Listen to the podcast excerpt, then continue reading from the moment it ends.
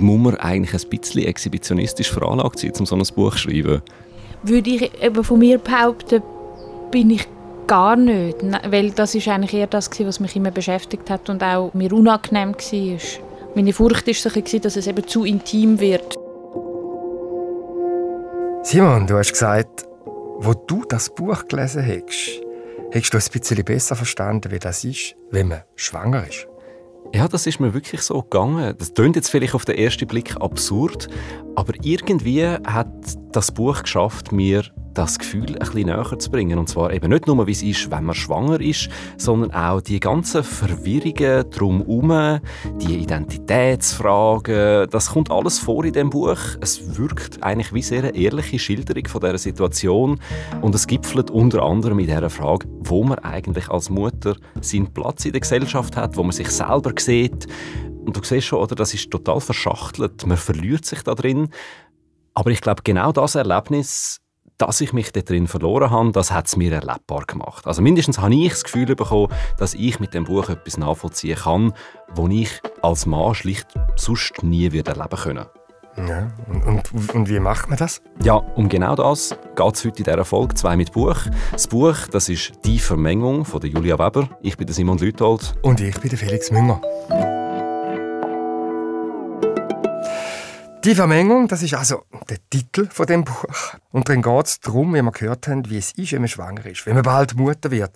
Erzähl mal ein bisschen konkreter, um was geht es genau? Was ist der Plot? Also, die Hauptfigur von dem Buch heißt Julia, das ist die Ich-Erzählerin. Mhm. Die ist Autorin, sie ist gerade dran, einen Roman zu schreiben und findet dann heraus, dass sie mit dem zweiten Kind schwanger ist. Und weil sie das herausfindet, stürzt sie in eine ziemliche Sinnkrise, und zwar schon recht bald. Und das hat damit zu tun, dass sie beim ersten Kind noch das Gefühl hatte, dass sie ihre verschiedenen Rollen, die sie hat, dass sie Künstlerin, also Autorin ist, dass sie Mutter ist, dass sie Partnerin ist von ihrem Mann, dass sie auch noch irgendwie ein Eigenleben hat, dass sie diese Sachen sauber aneinander vorbeibringt, dass sie das trennen kann. Und mit dem zweiten Kind merkt sie, das wird einfach zu viel, das geht nicht mehr aneinander vorbei. Es ist einfach zu viel auf dem Futter. Es ist eindeutig einfach zu viel. Wenn sie sich aufs eine konzentriert, dann mhm. kommt das andere zu kurz. Wenn sie sich aufs andere konzentriert, dann kommt das eine zu kurz. Ich glaube, also da trifft sie etwas total Reales. Weil ich habe auch schon gelesen, dass gerade der grosse Karriereknick bei Frauen, die berufstätig sind, nicht mit dem ersten Kind passiert. Da geht es noch irgendwie. Da kann man das noch handeln. Aber dann mit dem zweiten. Dann geht Beruf und Familie oft nicht mehr gleich zusammen, wie das vorher war. Ja, und die Realisation, das ist etwas, wo Julia im Buch einfach auch sehr traurig macht. Und sie merkt dann nach dies nach, dass eben der Weg aus dem Problem raus, dass man die Sachen nicht aneinander vorbeibringt, der einzige Weg daraus raus ist, dass sie all die Bereiche von ihrem Leben lässt, durcheinander durchlaufen. Das, von da kommt auch der Titel von dem Buch. Das ist die Vermengung. Alles fließen lassen, vermengen lassen. Vor ein paar Wochen hast du gesagt, als du das Buch lesen bist, es verwirrt dich. Äh, jetzt langsam habe ich das Gefühl, verstanden, was du da damit gemeint hast. Also, da schieben sich offenbar jetzt verschiedene Lebenswelten ineinander, übereinander, auch wenn sie sich manchmal widersprechen. Also, es ist so eher eine komplizierte Gemengelage in dieser Vermengung, kann man das so sagen? Es ist eindeutig kompliziert, ja, da kann ich dir gar nicht widersprechen. Aber ich habe es sehr faszinierend gefunden. Ah, wie zeigt sich denn das beim Lesen? Für mich sind das zwei Sachen. Einerseits ist es ein Buch, das mich wirklich sehr berührt hat, weil es die Schwierigkeiten, wo die Frau während und nach der Schwangerschaft mit ihrem zweiten Kind durchmacht, mir eben miterlebbar gemacht hat. Und Julia Weber ist da relativ schonungslos. Die Schmerzen, die sie beschreibt, die Hormone, die verrückt spielen, aber eben vor allem auch die riesige Unsicherheit, wo einfach immer wieder rauskommt, wo sie verfolgt, ein Gefühl auch von der Verletzlichkeit, wo sie merkt, dass sie hat, wo sie aber auch merkt, dass das in der Gesellschaft überhaupt nicht vorgesehen ist. Ja, weil sie nicht mehr gleich so performt wie vorher, also den Eindruck. Du hast gesagt, kein schonungslos. Also da geht es ja um äh, auch die Art vom Schreiben. Wie ist das gemacht? Ich würde sagen, Sie ist sehr explizit. Sie zeigt die Bilder. Sie schreibt die Wehe, dass sie wie wenn jemand mit Schmirgelpapier innen durch sie durchreiben würde. Bei mir mindestens hat das schon auch so etwas wie Empathie ausgelöst. Also wenn sie Schmerzen hat, die nicht aufhören, also da kommt mir auch ja, wirklich das Erlebnis von der Geburt von meinen beiden Kindern, das ist jetzt auch schon wieder ein Weile her.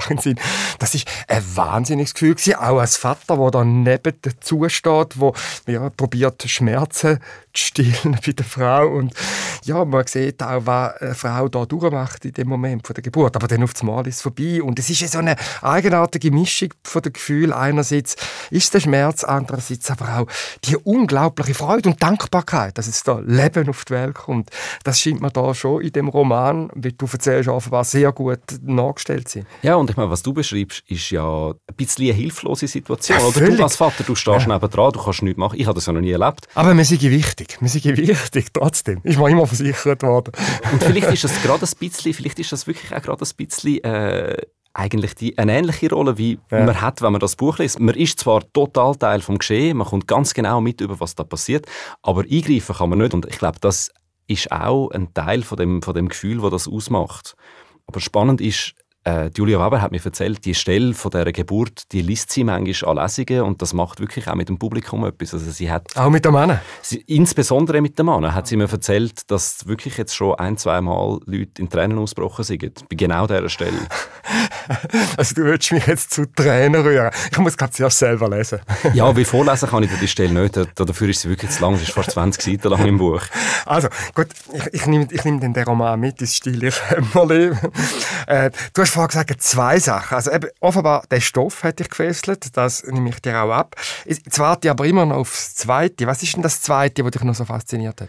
Das Zweite, was ich sehr faszinierend finde bei dem Buch, ist die Art und Weise, wie es gemacht ist. Also die Form davon eigentlich. Weil es gibt einmal die Erzählung von der Ich-Erzählerin, von der Julia, die Autorin ist. Sie ist verheiratet mit dem H, mit ihrem Mann. Sie hat Freundinnen und Freunde, also die hat ein Leben in dem Buch hinein. Das ist so die erste Ebene, die es gibt. Und mit diesen Leuten, mit ihren Freundinnen und Freunden, mit ihrem Mann, schreibt sie Briefe hin und her, wo man auch lesen im Buch. Das wäre dann die zweite Ebene. Aber weil sie eben eine Autorin ist, schreibt sie ja natürlich auch noch einen Roman. Also sie schreibt einen Text über Figuren und die Figuren sind diesen Menschen aus ihrem eigenen Leben zum Teil recht ähnlich. Also man merkt dann, die erleben auch ähnliche Sachen wie die Leute in ihrem, ihrem Leben oder wie Julia selber. Ähm, und das ist die dritte Ebene. Und die Ebene, das ist im Buch auch abgesetzt, das ist äh, kursiv gedruckt, also damit man es wenigstens merkt. Äh, habe ich die schon verloren? Nein, nein, alles gut. Also ich hänge dir an den Lippen, Simon. Ich habe gut aufgepasst. Also Vermengung, oder? Ich mir jetzt gerade in den Sinn gekommen, der Titel zielt einerseits auf das Nebeneinander von diesen verschiedenen Lebensentwürfen, die da nicht mehr zusammengehen. Mutter, Berufsfrau, Liebhaberin, wie auch immer. Aber andererseits eben auch auf Machart vom Buch. Also die verschiedenen Ebenen, die da ineinander hineingreifen und sich überlappen. Was ich wirklich wichtig finde, ist, dass auf der dritten Ebene mit den Figuren, die sie erfindet, Dort findet eine Grenzüberschreitung statt. Also die Julia im Buch geht nämlich an und sie schreibt auch ihren erfundenen Figuren Briefe, lässt auf die Briefe antworten und sie führt auch Dialog mit diesen Figuren. Mhm, also, jetzt wollen wir, glaube ich, mal kurz Stopp machen. Kannst du mir mal was Konkretes bringen jetzt aus dem Buch? Ja, klar, ich kann dir eine gute Stelle zeigen. Das ist eine Stelle, wo die Ruth, das ist eine erfundene Figur von der Julia, reagiert auf einen Brief, den Julia vom H, also von ihrem Mann, bekommen hat. Aber sie redet mit Julia. Gerade darum will ich keine Kinder, sagt Ruth. Damit du dich nicht fürchten musst, davor eine schlechte Mutter zu sein. Damit ich nicht von jemandem für etwas gehalten werde, was ich gar nicht bin oder sein will. Also bist du ich, die nicht das gemacht hat, was ich gemacht habe und an was ich heute manchmal denke und Angst habe, gescheitert zu sein. Du bist mein Rückwärts-Ich, sage ich.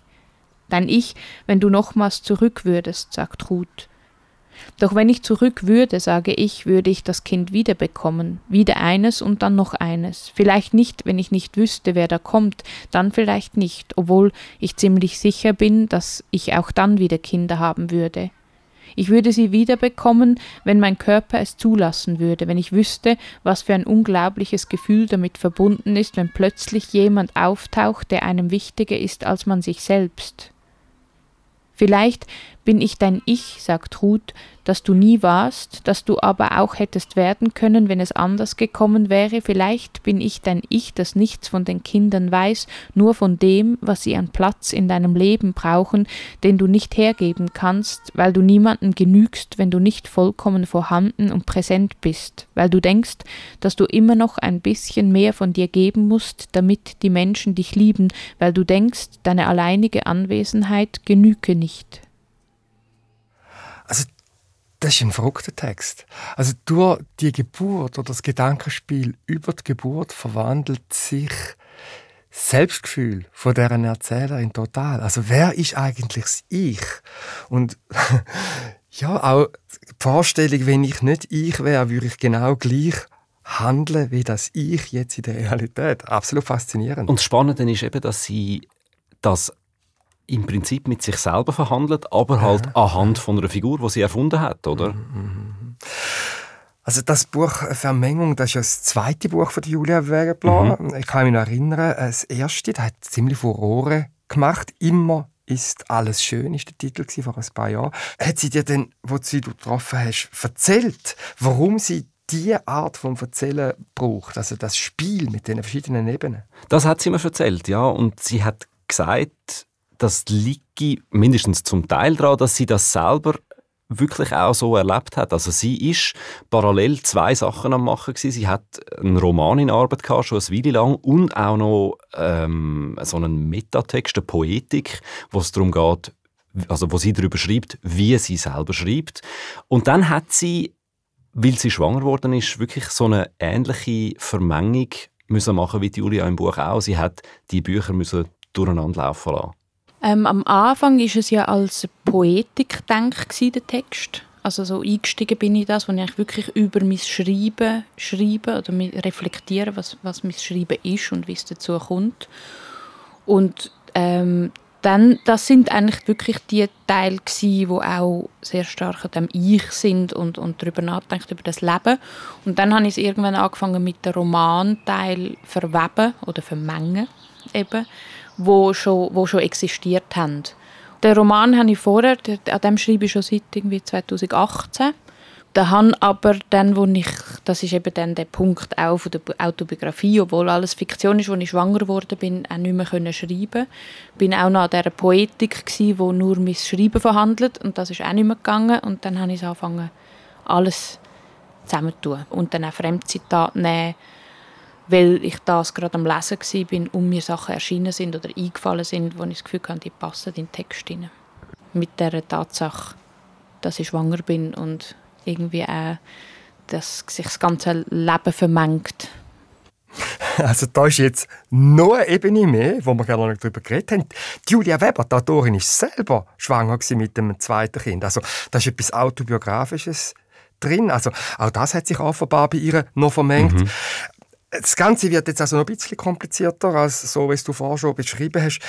Welche Julia, also es gibt ja jetzt die Real und es gibt die Figur, welche Julia ist jetzt welche? Ja, das wird total unübersichtlich mit der Zeit, oder? Also auch der Julia Weber, ihr Mann, im, also im Buch heißt er ja H, der hat auch im echten Leben äh, das Initial H. Ja, ja, ja, klar. Da habe ich vorher schon gedacht, das ist der Zufall. Das ist der Heinz Helle. Also, genau, ist selber auch ein Autor. Genau. Äh, du, du, hast gesagt, äh, sie sei doch schon ein bisschen verwirrlich. Hat sie denn den Überblick eigentlich nie verloren bei ihrem Konstrukt? Sie hat mir erzählt, dass sie für sie schon auch verwirrend war. Also die ganzen Ebenen, die da durcheinander geraten. Aber eben auch noch für sie aus einem anderen Grund als für uns. Ich habe ja nicht irgendeine klare Linie, wo ich kann sagen okay, jetzt muss die Figur A noch das machen und dann funktioniert es und dann ist der Fall gelöst ein Krimi oder irgendetwas. Auf jeden Fall ist es so verwirrend gewesen, weil ich im Lektorat versucht habe, dem irgendwie gerecht zu werden und eine Logik hineinbringen und es auch so noch mehr für außen fassbar machen. Also eigentlich in die Verwirrung hinein eine Ordnung bringen, ohne die Verwirrung kaputt zu machen, wo ja eben im besten Sinne Verwirrung ist. Und das hat dazu geführt, dass ich immer so daran geschafft habe und die ganze Zeit das Gefühl habe, ich mache ihn kaputt, weil ich jetzt eine Ordnung hineinbringe, wo aber der genau das kaputt macht, wo der Text ja lebt, dass man ihn nämlich mehr muss fühlen als verstehen. Also ja, habe ich das Gefühl zumindest. Und ich glaube, das mit dem Fühlen, das ist so wichtig für das Buch. Und ich habe das Gefühl, das funktioniert auch sehr gut. Das Einzige, wo ich mich ein bisschen gefragt habe, ob es es wirklich braucht, für, um das Gefühl herauszubringen, das sind die Zitate, wo sie schon ein paar Mal davon geredet hat. Also das sind zum Teil auch seitenlange Ausschnitte aus anderen Büchern, wo sie da noch reinbringt, wo mich zum Teil fast ein bisschen, ja, ein bisschen vorgedunkt haben. Also sie haben mich ein bisschen aus dem Konzept gebracht beim Lesen. Also ein bisschen überfrachtet. Ein Stück weit vielleicht. Ja Ich frage mich jetzt einfach, inwiefern erzählt sie jetzt da ihre eigene Geschichte? Also es ist sicher viel von ihr selber wirklich in dem Buch drin, aber trotzdem steht hinterst hinten im Buch, dieses Buch ist ganz und gar erfunden. Was natürlich heisst, es ist überhaupt nicht alles erfunden. Ja, und also darum habe ich natürlich auch wissen, wo da wie viel von ihr drin ist. Wann hast du dich entschieden, dass die Hauptfigur oder die Erzählerin von dem Buch gleich heißt wie du? Das ist keine Entscheidung weil ich glaube nämlich, mir ist das gar nicht so bewusst gewesen, dass das so ein, wie ein Aufhänger kann werden, dass es ja dann so näher an mir ist, aber was ja logisch ist. Ich habe mir das einfach nie überlegt. Aber die Ich-Figur kommt ja nie vor als Julia, sondern das Problem ist, sie, sie schreibt Brief und kommt Brief über und die müssen unterschrieben werden und sie muss angeredet werden. Und wenn das nicht wäre, hätte sie einfach keinen Namen. Aber durch das das, das Briefformat gibt, hat sie dann plötzlich einen Namen haben und ich hätte unmöglich können dort irgendwie Sibylla oder irgendeinen anderen Namen anschreiben. Ich hätte es eigentlich gerne gemacht, weil es vielleicht ein bisschen Distanz geschafft hätte, aber wenn es nicht geht, dann geht es nicht. Spannend ist auch mit meinem äh, Mann, oder ich sage lieber mit meiner Liebe, der hat auch ein Buch geschrieben und das kommt im Herbst raus. Und es ist auch sehr autobiografisch. Und es ist so wie ein eine Antwort eigentlich auf das. Und das ist auch ein spannender Prozess, weil wir dort das äh, abgewogen haben, auch ein bisschen, wer kommt wie weg drin, wer darf wie, wie, wie fest äh, in welchen abgeschrabbelten Bademäntel rumsitzen und so. also ist irgendwie auch spannend. ja gut, ja sehr spannend. Also ich würde sagen, Simon, äh, für den Herbst werden eine von unseren Podcast-Episoden gerade schon gebucht.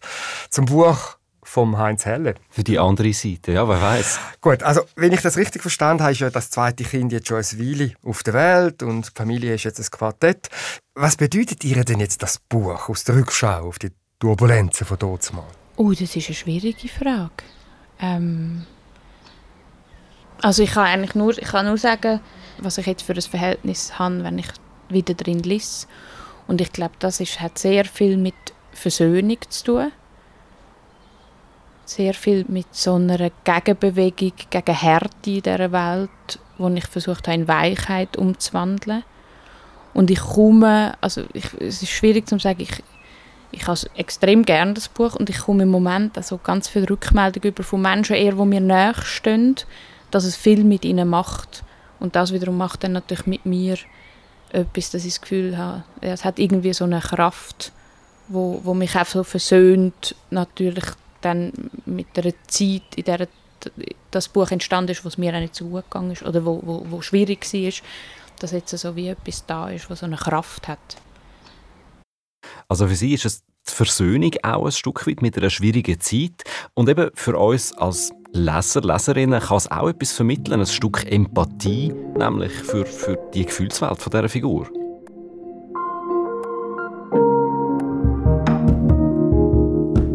Für mich ist das Buch wie so ein bisschen Teil von einem Typbuch. Also das ist Fiktion, erfundene Geschichten, aber es ist näher dran am eigenen Leben von der Autorin oder vom Autor, der das schreibt. Haben wir schon ein paar Mal gehabt. Haben wir schon ein paar Mal gehabt. Was würdest du sagen, jetzt sind schon noch viele? Mhm. Also wenn man jetzt eben so zurückschaut, du hast ja auch schon gesagt, auf die letzten paar Episoden, zwei mit Buch, es ist schon noch auffällig. Also das ist jetzt auch schon die Vermengung von der Julia Weber, das ist mindestens das dritte, wenn nicht sogar schon das vierte Buch, wo so Autofiktion macht. Schon das Debüt von der Bettina Flittner, wo Nicola und Franziska das vorletzte Mal besprochen haben, oder auch das letzte Buch, wo wir miteinander darüber geredet haben, von der Julia Schoch, das Vorkommnis. Mm, also es ist eben dann Autofiktion, also es geht mhm. um Fiktion, es ist nicht einfach eine dokumentarische Beschreibung von einem Leben und ich meine, da gibt es glaube wirklich viele Momente. Also Meister, denke mir, sind da unter anderem Franzosen. Der Edouard Louis ist mir da in den Sinn gekommen, das Ende von Eddie, da, wo er über sein Leben als ja. homosexuell schreibt, kennst du wahrscheinlich. Oder Annie Ernaux, die Scham, da geht es um Kindheit. Und dann natürlich bei den Norwegern, oder? Also der Karl-Uwe Knausgård, der sechs... Riesenwerk. Riesenwerk, sechs Band, tausende von Seiten. Also ich habe viel von denen gelesen, hat mich sehr fasziniert, obwohl das sehr viel auch abgelehnt haben. Und dann, einer von meinen Lieblingsautofiktionalen Autoren ist der Thomas Espedal. Zehn Band hat er parallel zum Knausgott. Ich kann mich erinnern, von dem bist du immer so total begeistert, wenn du erzählst. Aber interessant bei dem ist, dass er sagt, er hat jetzt nach zehn Band äh, aufgehört, Autofiktion zu schreiben, weil das einfach sich zu Tod gelaufen hätte. Das ist jetzt vorbei. Und ich muss zugeben, ich bin von der norwegischen Literatur auch ziemlich enttäuscht derzeit, weil nach Knosgaard eben so viele Bücher entstanden sind über kranke Mütter, über tote Väter, über Schwestern oder Brüder, die sich das Leben nehmen. Und leider ist das nicht immer gute Literatur. Und ich habe einfach genug davon, wie diese Literaturgattung kommerzialisiert worden ist. Und dabei kann man ja wirklich sagen, sagen, dass im Fall von Knosgaard das auch wirklich gute Literatur war.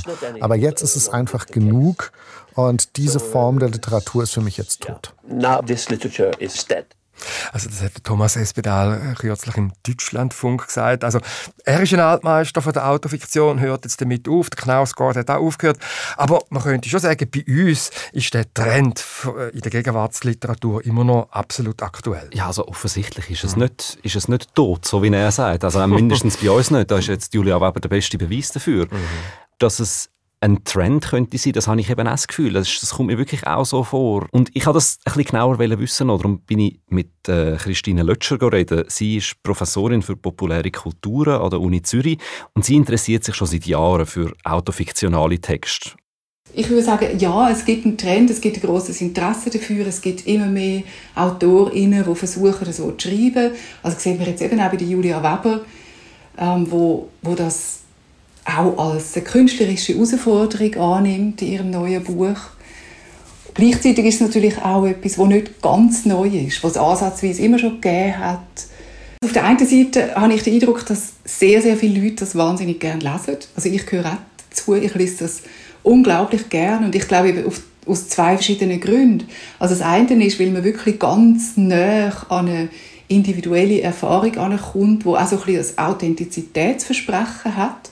Gleichzeitig weiß man natürlich die ganze Zeit, dass Erinnern und Erfinden wahnsinnig nah beieinander sind, dass das ineinander übergeht, dass es auch so ein immer so eine Reflexionsebene hat. Also was kann ich überhaupt erzählen über mein Leben? Was passiert, wenn ich anfange über mein Leben zu erzählen? Was erzähle ich da überhaupt? Und all diese Fragen sind immer dabei und ich glaube, das macht es so faszinierend und das ist vielleicht auch der Grund, dass die Literaturkritik, die ja gerne so ein bisschen Metaebene hat und ein bisschen Reflexivität, ja, so abfahrt auf den Trend. Ja, und das passt natürlich äh, auch so ein bisschen unsere Zeit, oder? Also, wir sind, leben in einer Welt, wo Fake News ein wichtiges Thema sind. Wir leben in einer Welt, wo äh, viele Menschen sich inszenieren auf Social Media zum Beispiel mit irgendwelchen Insta-Filtern und das Authentizitätsversprechen, das Christine Lötscher da gesagt hat, ist natürlich da äh, ein Stück weit ein, ein Kontrastprogramm. Und ich glaube, das ist auch, was Christine Lötscher meint, oder das, was die Autofiktion ausmacht, ist, dass es genau ein Spiel ist mit der, mit der Grenze zwischen wo ist es authentisch, wo ist es erfunden. Mm, und es kommt dann halt einfach auch, finde ich, sehr stark aufs Können von diesen Autorinnen und Autoren an, ob das wirklich gut gemacht ist. Thomas Espedal mindestens ist der Meinung, es wäre halt auch viel schlechte äh, Autofiktion geschrieben. Das ist wahrscheinlich das Spannende daran, dass es so unmittelbar wirkt und intim wirkt, aber eigentlich eine sehr hohe Kunstfertigkeit verlangt. Weil was man vielleicht auch noch sagen kann, wenn du fragst, was, gibt, was ist das für ein Typ, Autorin, Autor, der das schreibt, das sind alles solche, die sehr, sehr gut können schreiben können. Also im Sinn von stilistisch ähm, eine Agilität haben und vielleicht auch eine stilistische Lust am Spiel, am Ausprobieren. Also es ist sicher etwas, anders. Es kommt so daher, wie aus dem Leben erzählt, aber es ist eigentlich genau das Gegenteil. Es ist wahrscheinlich hoch, eine hochartifizielle Kunst, so etwas ja, so unmittelbar wirken zu lassen. Also, ziemlich dickes, fettes professorales Lob da an der Adresse von der Julia Weber. Ja, und ich finde, das ist schon auch berechtigt. Was ich auch noch spannend gefunden habe, was mir Christina Lötscher erzählt hat, äh, schon das erste autofiktionale Buch, das sie als äh, autofiktional wahrgenommen hat, das sei auch schon die Geschichte von einer Mutterschaft gewesen. Für mich hat Autofiktion als Begriff eigentlich eine Bedeutung bekommen mit der Rachel Cusk. wo ein Buch geschrieben hat, wo große Wellen geschlagen hat 2000 und zwar über ihre Mutterschaft, wo sie mit einer unglaublich unbeschönigten Sprache Herangehensweise beschrieben hat, was das bedeutet für eine Frau plötzlich Mutter zu werden und in was für eine Mülle, dass man da reinkommt. Und das ist natürlich einfach ein unglaublich emotionales Thema gewesen, aber es ist eben auch ihre Art gewesen, so ihren eigenen Körper wirklich als Forschungsobjekt also mit allen Details und allen Abgründen so richtig ins Spiel zu bringen, wo der Begriff Autofiktion präsent worden ist. Das Buch von Rachel Cusk hat übrigens A Life's Work geheißen auf Englisch. Ist denn da äh, die Titel, die ich vorher gebracht habe, sind vor allem Männer die Autofiktion schreiben. Weißt du das Gefühl, ist das ein Genre, das vor allem Autoren oder doch eher Autorinnen anspricht? Je nachdem, von woher man schaut, kann man den Eindruck überkommen, dass es viele Frauen gibt, die das machen. Aber Julia Weber hat mir gesagt, sie hätte auch ein bisschen Mühe damit. Also sie sehe darin vor allem auch eine Chance, weg von so einem staubigen Bild von Frauenliteratur zu kommen. Ich glaube grundsätzlich so das Gefühl von gerade Frauen, die nach an ihrem Leben schreiben und das hat jetzt einen gesellschaftlichen Wert und wäre irgendwie vor 20 Jahren noch unter äh, Befindlichkeitsliteratur oder Frauenliteratur gegangen, hat mich schon einmal auch motiviert, dass ich dachte, mal, dann tue ich jetzt einmal genau die Geburtsszene auf 20 Seiten einfach beschreiben, weil das so äh, selten bis nie gemacht worden ist, weil es einfach anscheinend niemand interessiert und die Rückmeldung jetzt ist also so oft auf genau diese Szene so, ah, endlich gibt es das einmal. Das Ganze ist ja eine Gratwanderung zwischen dem Realen und dem Erfundenen, die Autofiktion. Wie hat sie es denn mit dem, äh, Julia Weber? Äh, für sie ist das ziemlich klar. Für sie ist der literarische Teil sehr wichtig. Es ist alles Fiktion. Es wird, sobald man eine Sprache dafür findet und das aufschreibt, wird es eine Erzählung von dem, was war. Wie wir auch, wenn wir uns unser Leben erzählen, würden wir es jetzt so erzählen und morgen schon wieder irgendwie anders. Und eben, ich glaube, das Wichtige ist wirklich, dass es nicht darum geht, ich hätte das Buch nicht so können schreiben wenn es nur die Julia Weber-Figur Erzählungen gibt, die Ich-Erzählungen, sondern es muss die Romanteil drin sein, damit das Buch so kann sein wie es ist. Also nur das andere hätte ich nicht rausgegeben als Buch. Also du siehst, für Julia Weber braucht es genau diese komplizierte Form, damit das Buch überhaupt funktionieren kann. Und ähm, du findest offensichtlich, man sollte... Man sollte unbedingt lesen und sich darin verstricken lassen. Julia Weber, «Die Vermengung», erschienen im Limit Verlag. Und da ist es schon wieder zwei mit Buch, Episode 7 mit mir, Felix Münger. Und mir, Simon Lütold, Produktion Patricia Banzer. Sounddesign Lukas Fretz. In der nächsten Episode 2 mit Buch geht es dann um Mädchen. Das ist ein Buch von der österreichischen Schriftstellerin und Künstlerin Theresa Präauer. Sie erinnert sich dort in einem Essay an ihre Anfänge als Mädchen, als Leserin auch und auch schon als Schreibende. Sie denkt dort drin nach über verschiedene Rollenbilder und Zuschreibungen, die sie selber erfahren hat als Mädchen zwischen Gören und Prinzessinnen. Und Nicola Steiner und Franziska Hirsbrunner, unsere beiden Kolleginnen, werden dann auch müssen darüber nachdenken, was es eigentlich heißt, niedlich oder süß oder sanft oder zart sein oder eben nicht. Und bis dann schickt uns eure Rückmeldungen per Mail auf literatur.srf.ch.